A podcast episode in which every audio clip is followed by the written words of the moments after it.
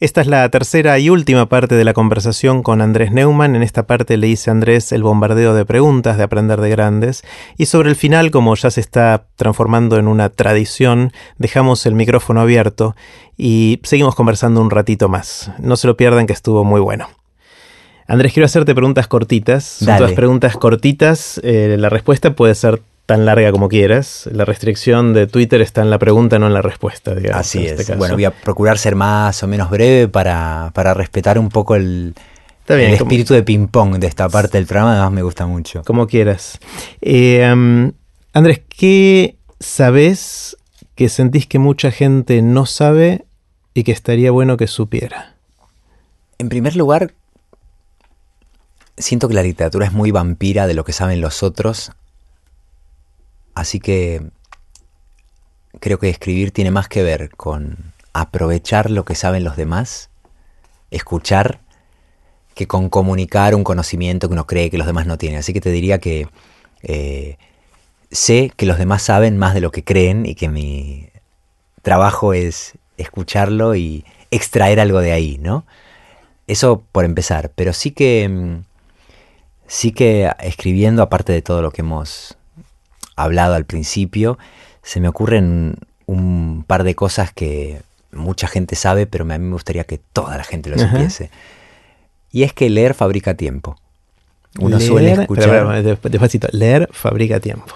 Sí, creo que sí. ¿Eh?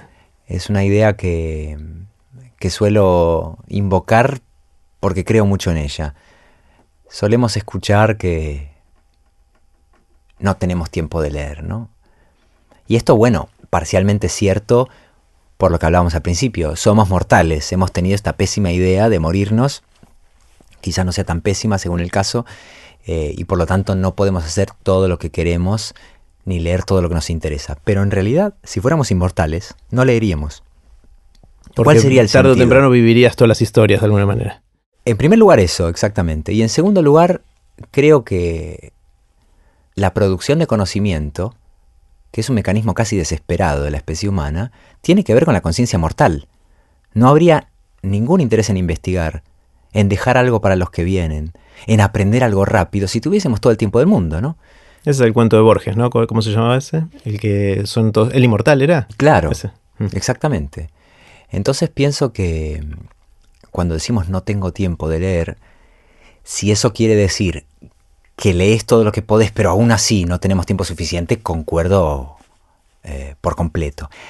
Ahora, si la versión, igual de respetable, pero creo que equivocada, es no leo, casi no, no leo porque no tengo tiempo, creo que te estás perdiendo una función fantástica de la lectura y es la multiplicación interna del tiempo, como si fuese un fenómeno físico. Hmm. Una hora de lectura intensa se convierte en muchas horas, te traslada a muchos espacios, te genera muchos tiempos.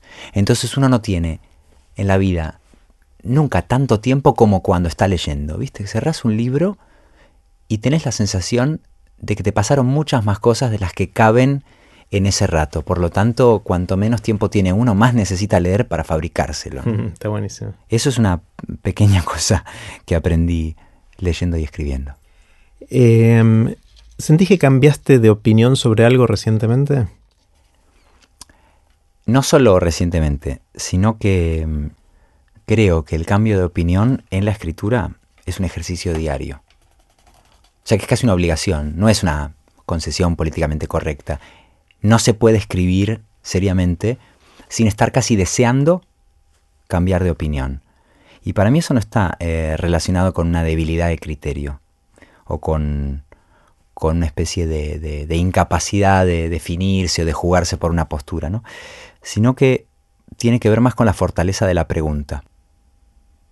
Eh, viste que parecemos vivir una época que, tiene que ver con lo que hablábamos antes, que sobreactúa las identidades y parece trabajar para reforzar eh, los enfrentamientos entre posturas aparentemente irreconciliables, ¿no?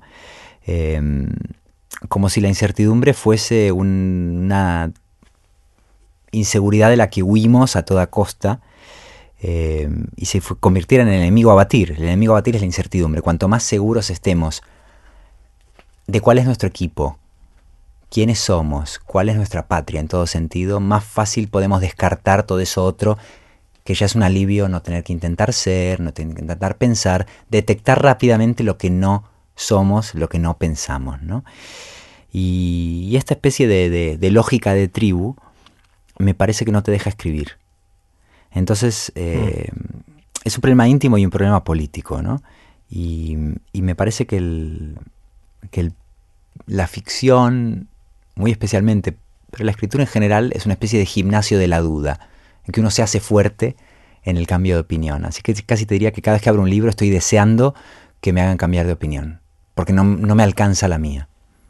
¿Qué son las cosas que te sorprenden? ¿Qué son esas cosas que te asombran, que las ves y decís, wow? Em, si le pedimos prestada su estrategia a la poesía, te diría que lo pequeño cuanto más pequeño, más asombroso, ¿no?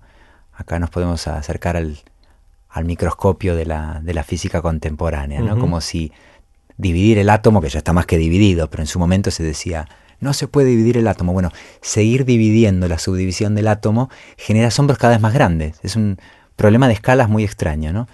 Eh, a mí me asombra o lo muy pequeño o lo inmenso. Lo muy pequeño tiene que ver con la bolsa llena de aire de la que hablábamos antes, creo que tiene que ver también con una, patología muy de nuestra sociedad, de la que todos participamos, que es eh, la necesidad del sensacionalismo.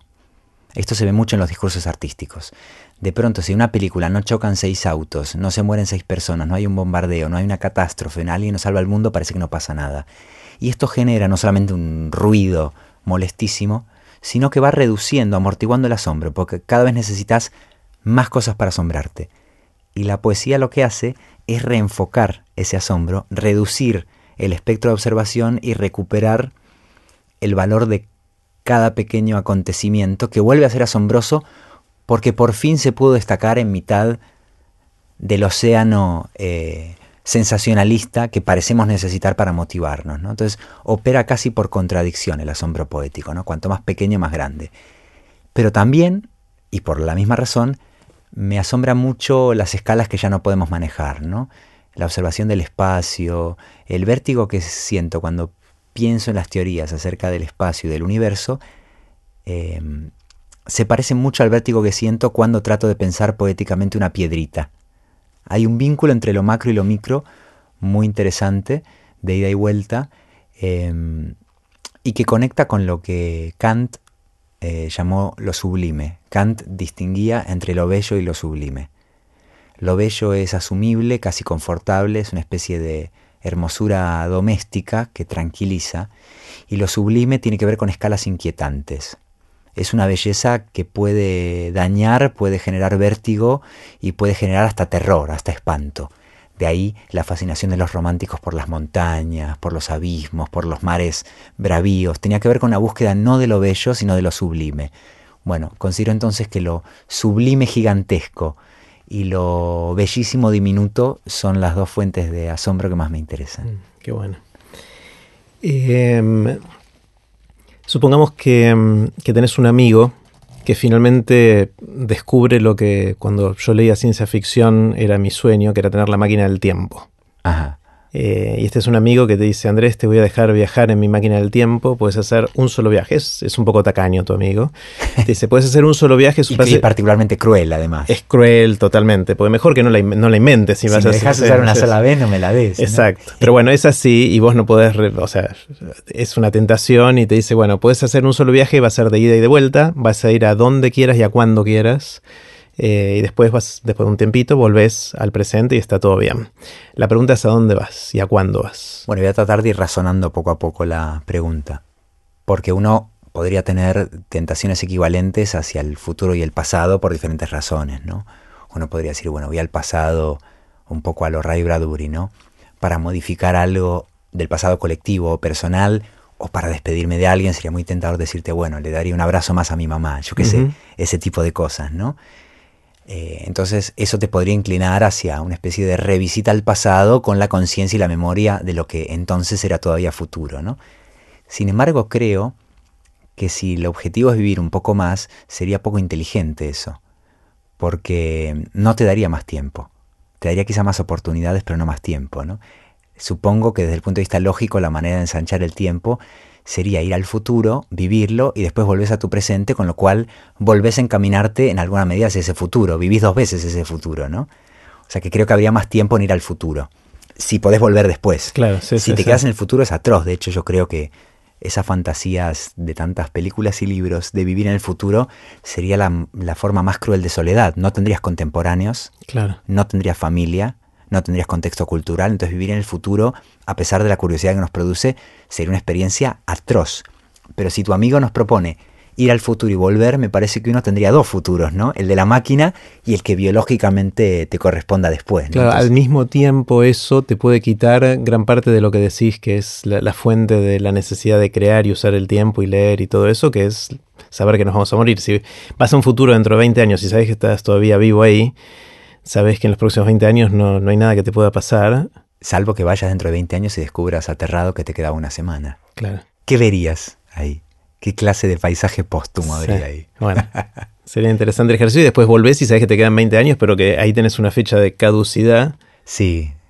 Bien clara, ¿no? Sí, supongo que yo elegiría un futuro que no pudiera ver eh, bajo ningún pronóstico, ni siquiera el más optimista, ¿no? De ver el futuro me imagino que uno eh, no elegiría dentro de 30 años, uno elegiría 300, iba a decir 3000, pero está claro que al paso que vamos no nos quedan 3000 años, pero digamos, poder ver otra época, otra fase de la cultura y observarla como un guayer póstumo y después volver a su contexto e incluso tratar de, de contribuir de algún modo ¿no? con ese futuro, me imagino. Sí, mi sensación es 300 o si decís mil años, vas a llegar ahí y no vas a entender nada. Nada. O sea, es como que ni siquiera vas a poder conceptualizar lo que estás viendo. Hay dos posibilidades, ¿no? Por un lado, ¿viste las fantasías anticipatorias del cine clásico cuando te dicen en el año 1985, en el año 2000. Entonces una parte de mí está tentada de decir, no, en realidad dentro de 300 años vamos a entender más de lo que creemos. Eh, las lógicas humanas no se transforman tanto como nuestro atrezzo nos hace ver. Creo que Cervantes, eh, Shakespeare, eh, Sor Juana Inés de la Cruz, entenderían bastante más de lo que creemos de nuestro mundo, más allá del asombro del mobiliario. Y otro lado de mí, eh, sí, concuerda con vos, dice, mm, podríamos disfrutar, podríamos leer lo real. Yo tiendo a sospechar que nos sorprendería más los objetos que los comportamientos. Mm. Pero no lo sé, es un misterio que solo puede resolver tu amigo y su maldita máquina. Em, ¿Tenés, Andrés, alguna habilidad inútil eh, bueno, en el fondo creo que toda habilidad debería tener una utilidad, aunque sea secreta, ¿no? Creo que las habilidades inútiles no, son más que herramientas que todavía no aprendimos a usar, no creo que haya habilidades inútiles, pero si por lo menos una habilidad inútil es una habilidad que aparentemente es absurda y uno mismo todavía no sabe para qué es, sí, cierta retentiva para los datos, los números, eh, las estadísticas, tanto sociológicas como deportivas, tengo una memoria totalmente ridícula y supongo que inútil para resultados de tenis, de fútbol, yo qué sé, me preguntás, el Mundial 86. Eh, ¿Te acordás los partidos? Marcó nuestra infancia.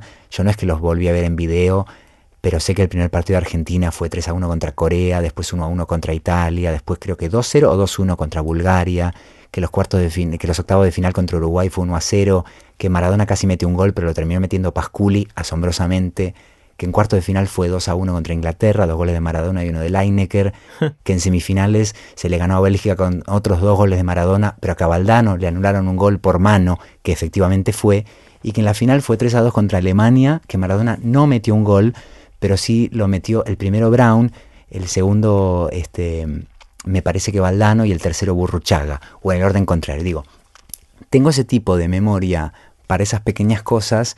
Sé en qué año, yo que sé, por ejemplo, viste que le, enfrenta, le, le entregaron el trofeo a Nadal de número uno de, esta temporada. A mí me gusta mucho el tenis y el fútbol, ¿no? Son dos deportes muy complementarios, ¿no? En uno está el individuo radicalmente solo y en otro el funcionamiento colectivo está todo el tiempo, ¿no?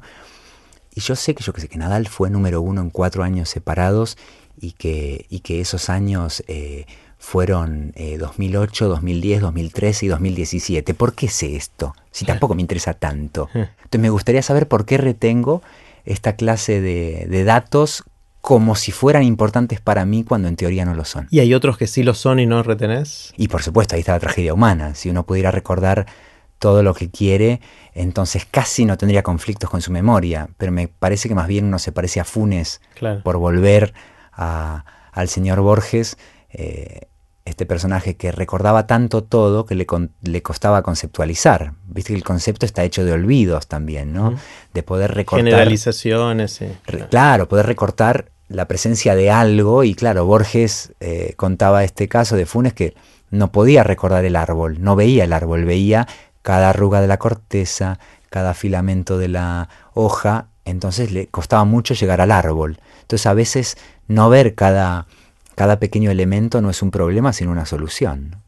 Claro. Y bueno, mis, mis arrugas de corteza son los resultados de los partidos y, y las fechas de ciertos torneos. Supongo que si algún día me presentara algún tipo de concurso idiota de esta clase me serviría para algo. Mientras tanto, la primera vez que me sirvió es para este momento, para contestarte esto. Y a mí me impresionaste con todos esos datos enciclopédicos del Mundial 86, que para mí también son inútiles porque no, significan mucho, pero... ¿Vos, te acordás de eso también? No, no, no, no me acuerdo. O sea, me acordaba más o menos cómo habían sido los partidos, pero ni, ni, quién había metido los goles, ni, ni cuánto había salido cada partido, no. Me acuerdo de las jugadas de cada gol. Ah, mira. No entiendo por qué. Y esas no las volviste a ver. Y todos hemos vuelto a ver el segundo gol contra los ingleses de Maradona. Vos tenías nueve años. Yo tenía nueve años. Pero te diría que la mayor parte de esos goles y partidos que te acabo de escribir no encontré motivo para volverlos a ver en YouTube. ¿Por qué voy a querer ver el segundo gol a los coreanos? Claro. Entonces te diría que no, que parte de esos se quedaron ahí fijados en los nueve años. Sí. Qué locura. Em, si alguien te despertara, Andrés, a las 3 de la mañana, te sacudiera y te dijera, Andrés, ¿de qué trabajas? ¿Qué le dirías? Y la respuesta, la respuesta no podría ser otra que de esto. Trabajo de, esto. ¿De qué? de tomar nota mientras sueño. Está bueno. Y, y me recuerda una anécdota que creo es de Kafka y me parece que la cuenta en sus, en sus diarios. Em, o Quizás esté en su primer libro de cuentos, ahora dudo. En cualquier caso es de Kafka. Kafka entra a la casa de un amigo, tarde a la noche va a tomar un café o una copa a la casa de este amigo y se encuentran al padre del amigo dormido en el sofá. Y el padre del amigo, ante los ruidos que hacen Kafka y, y, el dueño de casa, se sobresalta un poquito y se vuelve a despertar, ¿no? Pero este momento en que el despertar es nada más que un breve paréntesis del sueño. ¿no? Y entonces Kafka, que además tenía problemas para dormir y dormía poco y se solidariza con este pobre señor que estaba tratando de dormir en un sofá, le dice, por favor no se moleste, considéreme un sueño. Y bueno, ese es un poco nuestro trabajo. Está genial. Em, mencionaste hace un rato que em, muchas veces tendemos a, hacer de chiquitos las cosas que no van a marcar de grandes, como el, que el mm. nene que dibuja y todo eso. Mm. Eh, está todo este gran debate sobre la educación del futuro y cómo tendría que ser, que, la verdad no tengo ni idea hacia dónde va, pero una cosa que me parece que podría ayudar mucho a mucha gente es ayudar a que la gente encuentre que su pasión es dibujar, porque mm. ese chico que hubiese dibujado, si nunca le diste un, papel y un lápiz, quizás nunca se enteró. Totalmente, tienes toda la razón. Eh, ¿Se te ocurre por dónde puede ir esa, esa búsqueda? O sea, cómo los gran, la, gente mayor, eh, la, gente que por ahí puede influir en los chicos, cómo podemos hacer para ayudarlos a encontrar esas cosas que lo van a, los van a acompañar durante toda la vida, que los van a apasionar, que. Porque la verdad es que con todos los recursos que hay ahora, una vez que sentís la pasión por algo, vas a aprenderlo. Sí. No tenés que ni siquiera ir al colegio. Seguir la huella de eso con cierta facilidad. Sí, o en YouTube o donde fuera, digamos. Eh, con lo cual uno va para atrás y dice entonces lo más crítico de la educación es ayudar a que los chicos encuentren cosas que los apasionen y los acompañen durante la vida. ¿Cómo, cómo lo hacemos? ¿Se te ocurre quizás en, tu caso por la lectura y la escritura, pero puede ser... ¿se te, ¿Se te ocurre intuitivamente cómo podemos hacer para ayudar a que los chicos desarrollen eso? Y siento que la pregunta me queda grande, digamos. A, todos nos queda grande. A mi pequeña persona, ¿no? Pero, pero, claro, vos lo orientaste más hacia el lado literario, como que cada uno pudiera ayudar a poner dentro del horizonte de posibilidades de los chicos aquello que uno conoce mejor, ¿no? Y que es una linda fórmula, ¿no? Eh, totalmente de acuerdo en que es verdad que hay vocaciones que parecen muy espontáneas y es cierto que hay algunos chicos que parecen manifestar una inclinación casi previa al contacto con el objeto deseado, o mejor dicho, que en cuanto aparece el objeto deseado hay un reconocimiento que uno sabe de dónde viene. Ya lo estaba esperando de alguna manera. Claro. Viste que hay chicos que cantan o bailan y seguramente no vieron nunca un cuerpo de ballet o un coro. Esto pasa. Pero incluso ese chico necesita ver el cuerpo del coro para identificar eso que está haciendo como un posible camino, ¿no? Y ni que hablar, hay muchos otros casos, como bien mencionaste, de chicos que podrían tener un talento para muchas cosas y que no ha habido ocasión de que manifiesten ese talento. Y la verdad es que, como bien decís, suele ser más el caso, ¿no? Eh, y ese es el problema, ¿no? Vocaciones enterradas incluso para sus propios poseedores, ¿no?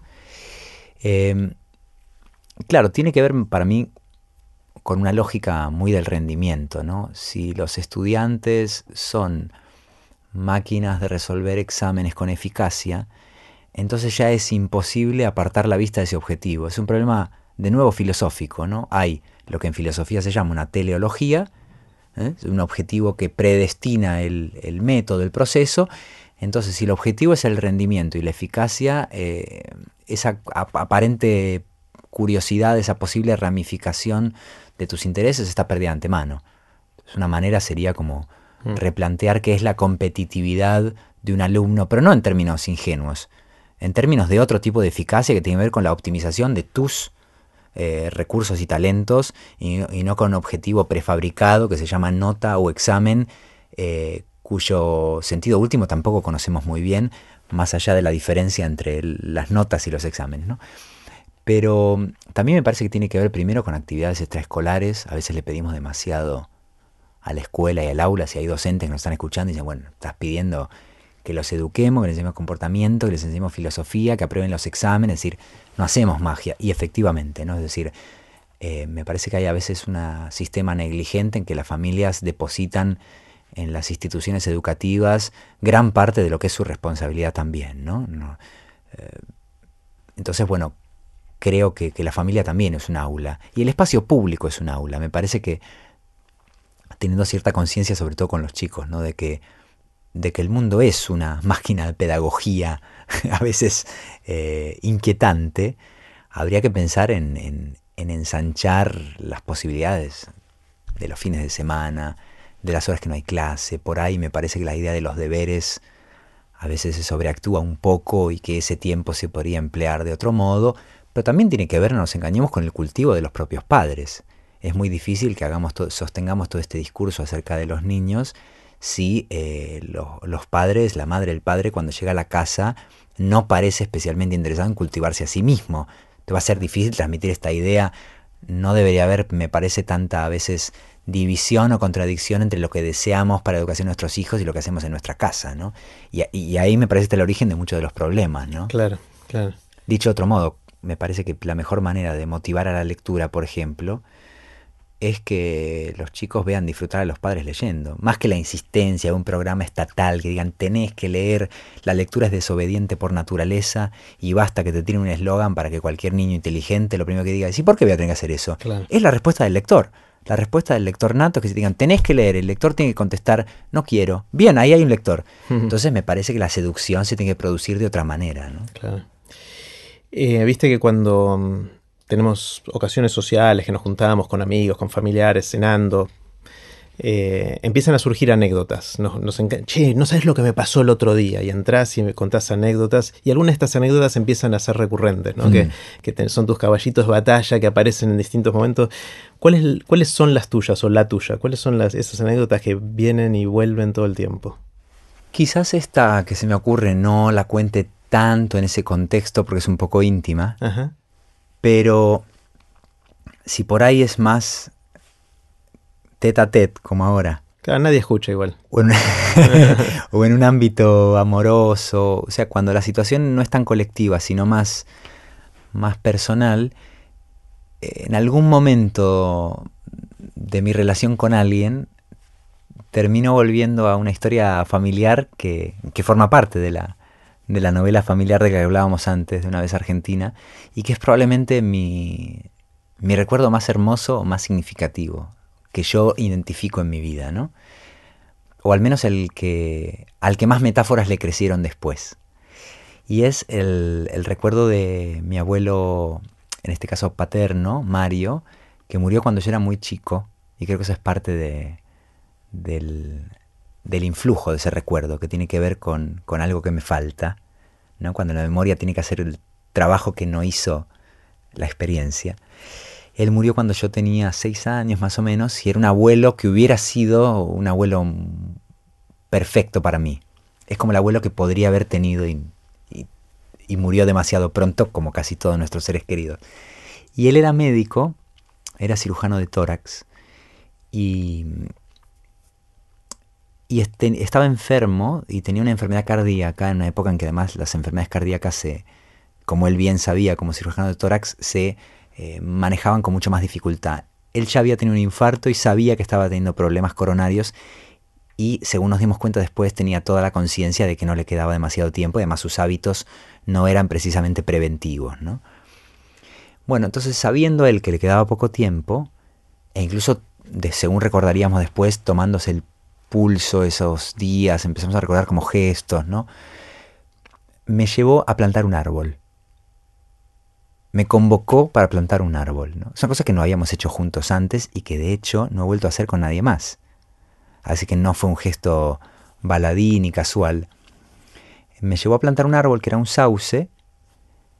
Fingió además que yo lo estaba ayudando mucho, yo apenas podía levantar la pala, ¿no? Porque era la pala y yo teníamos un tamaño similar, pero lo recuerdo como que él hizo todo lo posible por escenificar que ese árbol era nuestro.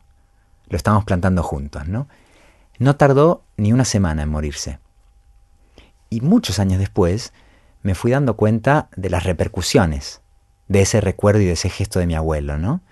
Que me había dejado eh, un fenómeno literario que nunca mejor dicho nunca ha terminado de crecer, que tiene unas raíces infinitas. Ese recuerdo es un lugar que me da sombra, que me arraiga y que crece.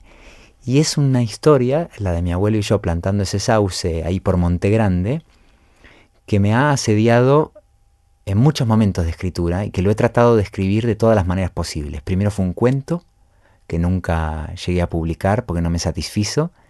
Fue un poema que si querés ahora te digo. Vale. Y como tampoco me satisfizo este poema que te voy a decir, Ajá. se convirtió en el último capítulo de, de esta novela. Es decir, que necesitó ser escrito y reescrito tantas veces como lo he contado, ¿no? Hasta qué punto mi abuelo sabía lo que me estaba dejando. Fuimos a plantar una metáfora, no un árbol, ¿no? Mm.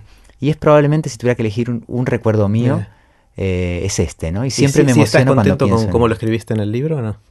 Nunca estoy contento de cómo lo escribí. Estoy contento de haberlo escrito. Bien. Mm. Y el, ¿Qué dice el poema? el poema se llama El jardinero.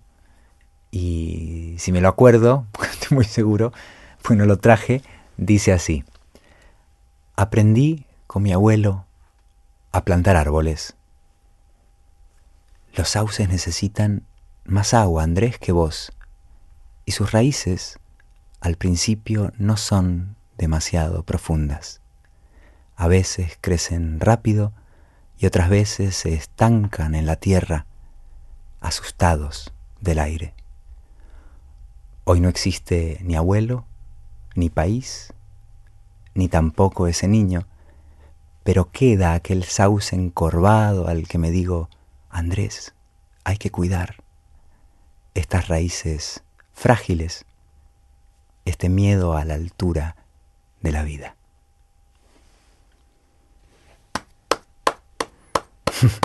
Me encantó. Yo después de mi abuelo no te puedo decir mucho más.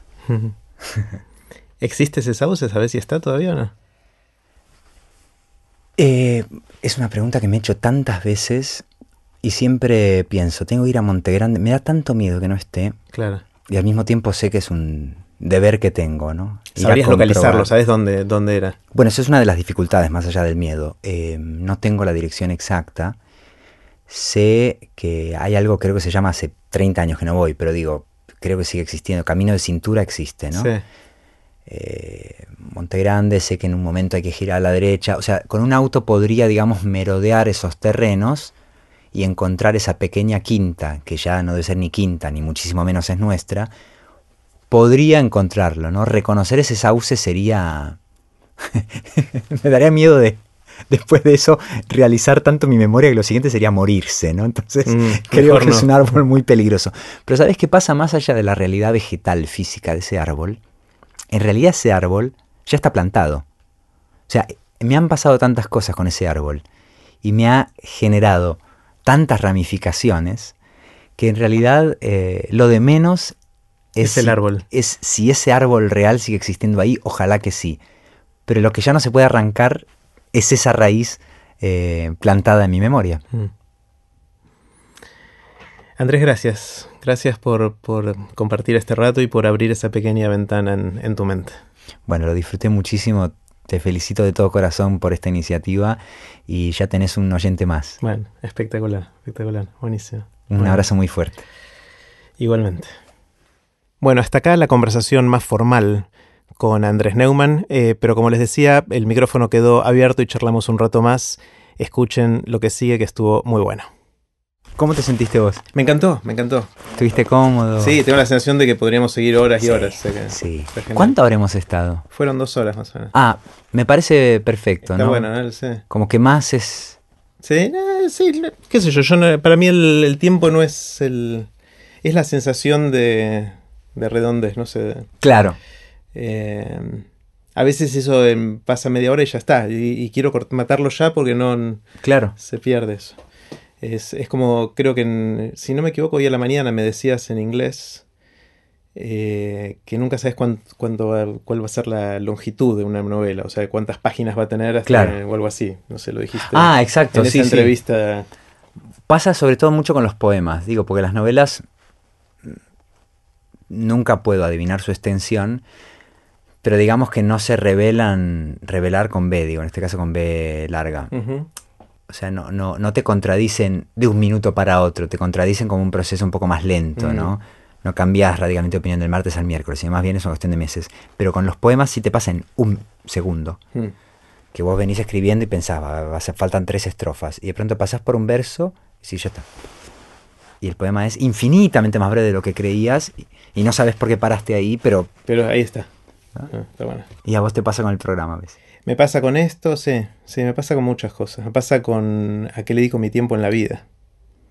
Eh, o sea, yo, yo fui científico y me dediqué mucho, hasta los 30 años, era 150% de mi tiempo era hacer investigación científica. Sí, me, me, contaste algo el otro día de eso. Y de repente un día, ¡pup! Hice así, el día que apareció Blow y TDX Río de Plata.